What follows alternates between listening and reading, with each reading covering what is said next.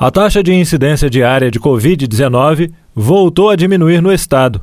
Se na penúltima semana epidemiológica todas as 14 regiões do estado apresentaram crescimento da taxa de incidência, na última semana o estado e 11 das 14 regiões voltaram a registrar diminuição.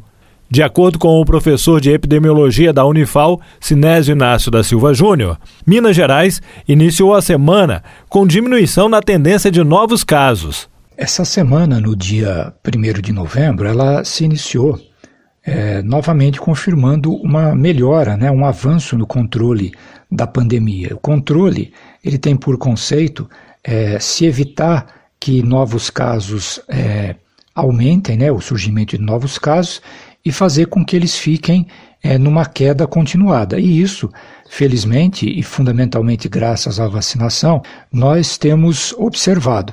É, a taxa de incidência diária na semana também, que é um indicador importante, quer dizer, quantos casos novos acontecem por número de habitantes, na penúltima semana epidemiológica, todas as 14 regiões do estado de Minas Gerais, elas apresentavam crescimento nessa taxa de incidência. E nessa última semana epidemiológica, é, das 14 regiões, 11 regiões voltaram a registrar diminuição, fazendo que, como num todo, o estado de Minas Gerais volte a uma taxa de incidência né, decrescente.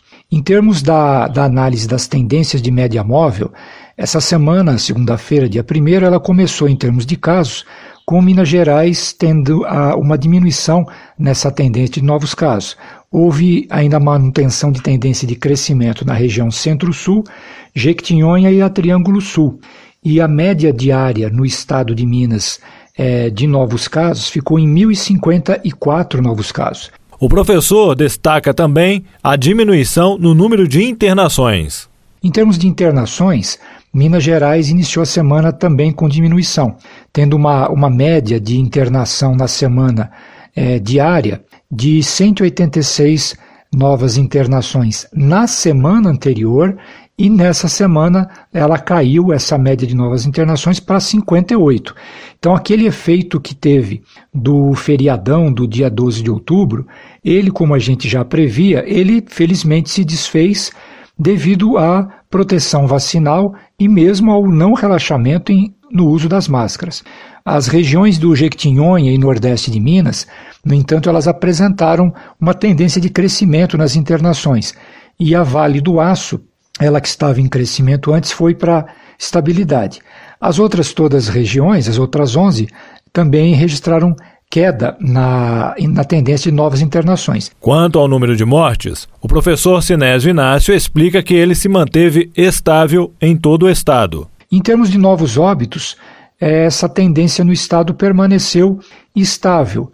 Por quê? Como resultado de uma tendência de crescimento em novos óbitos nas regiões centro, que é a maior do estado, a Jequitinhonha e Vale do Aço, e estabilidade nas regiões noroeste e sudeste, isso, combinado com a tendência de queda em novos óbitos nas demais, configurou uma estabilidade em termos de novos óbitos para o Estado. É, a média diária na semana de novos óbitos no estado de Minas ficou em 27 novos óbitos. Então, nós estamos realmente observando também uma consistente e importante queda em novos óbitos.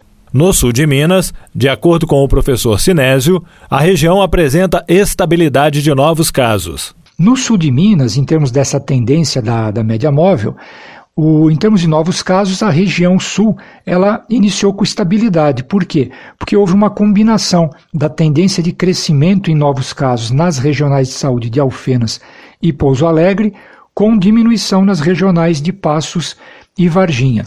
Aqui na nossa região sul, a média de casos novos por dia ficou em 138 novos casos. Em termos de internações, o sul de Minas, felizmente, voltou a apresentar tendência de queda em todas as regionais de saúde e estão ocorrendo hoje, em média, uma, um número de internações de seis novas internações por dia. Em termos de óbito, a região sul permaneceu com tendência de queda, mas com diferenças entre as regionais de saúde. Por exemplo, a regional de Passos e Alfenas com diminuição e a de Varginha com crescimento e a de Pouso Alegre com estabilidade. Outro ponto que merece destaque, de acordo com o professor Sinésio, é que o mês de outubro foi o que registrou o menor número de mortes em 2021. Nós temos é, como destaque essa semana a observação de que, em termos de número de mortes por mês, o mês de outubro, que terminou recentemente, ele observou em 2021 o menor número de mortes de todo esse ano de 2021 por Covid-19. Então, nós fechamos o mês de outubro com 1.035 é, óbitos registrados por Covid-19 em Minas Gerais.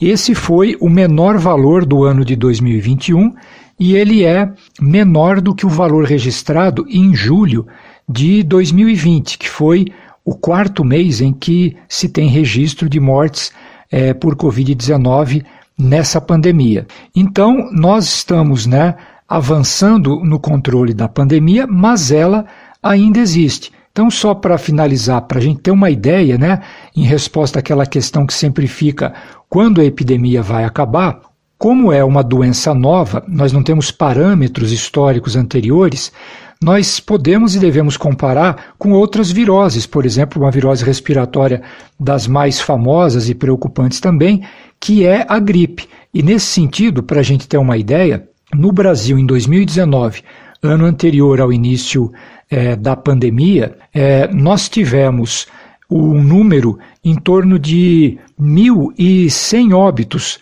por gripe em 2019. Só para a gente ter uma ideia, é, nesse mês de outubro que passou, que registrou, como a gente falou, em 2021, o menor número de óbitos em Minas Gerais por Covid. Ainda assim, nós registramos 1.035 óbitos só em Minas Gerais num único mês. Se a gente traduzir já o quanto isso é maior em relação ao número de mortes por gripe, dá para a gente dizer que no Brasil morreram em 2019 por gripe e em todo o ano um número 11 vezes menor do que o número de mortes que aconteceu só no mês de outubro em Minas Gerais. Então isso dá para a gente ter uma ideia do que é né, dizer acabamos com a pandemia. Ainda assim, é bom lembrar, como a gripe, a doença Covid-19 provavelmente, muito provavelmente, vai ser uma doença que a gente vai ter que controlar com vacinação periódica e os, o número de casos vai acontecer durante o ano e ela vai estar no que se chama numa situação endêmica, ou seja, durante todo o tempo tendo caso, mas de uma maneira controlada, como acontece com a gripe. Estamos avançando agora para consolidar esse avanço, não podemos relaxar especialmente no uso das máscaras e acelerarmos a vacinação. Segunda dose para quem não tomou e dose de reforço para especialmente os idosos que já tomaram as duas doses e a população de maior risco. O Boletim Índio Covid da Universidade Federal de Alfenas é uma publicação de resultados de projetos de pesquisas da Unifal. Jefferson Machado, da Rádio Difusora HD, para a Rede Arquidiocesana de Rádio.